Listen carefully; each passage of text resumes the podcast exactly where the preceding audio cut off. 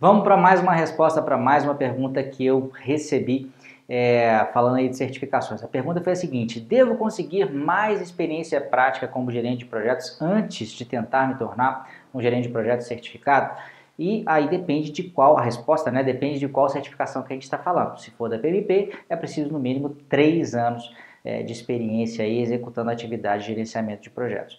É, se for a CAPM, já não há essa restrição, essa necessidade aí é, de experiência. E mesmo para quem está pensando na PMP, o que eu tenho recomendado de modo geral é, se você não tem experiência, vai demorar um bocado ainda para conseguir, se você está no começo da carreira, se você tem zero anos de experiência, se você tem seis meses de experiência ou só um ano de experiência, vai demorar mais dois anos né, em atividade de gestão de projetos aí para você conseguir fazer a PMP.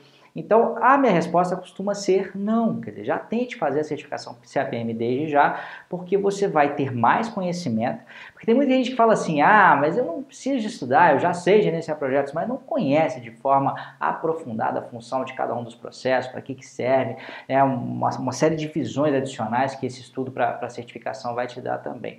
Então, você vai melhorar como profissional, porque vai adquirir mais conhecimento e mais do que isso, vai ter uma certificação formal, um certificado formal emitido por uma instituição renomada e conhecida no mundo inteiro, não é só no Brasil não. Né?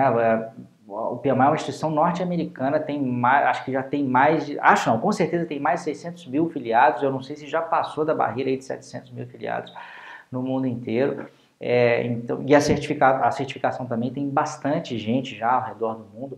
É, o Brasil tem até uma quantidade pequena de certificados se comparado ao, ao contingente total. Né? Nós temos aí em torno de 17, 18 mil, e também já são mais de 600 mil certificados no mundo inteiro.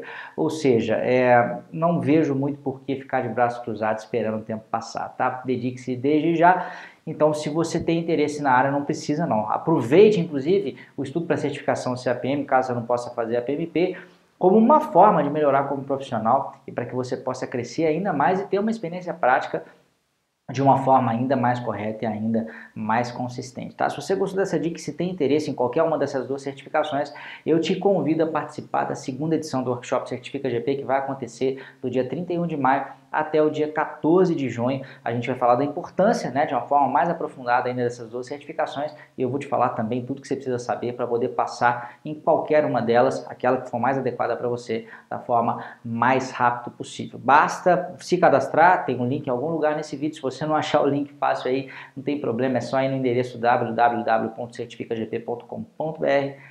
Vai lá, cadastra seu e-mail no dia 31 de maio, a gente se vê. Grande abraço, até a próxima.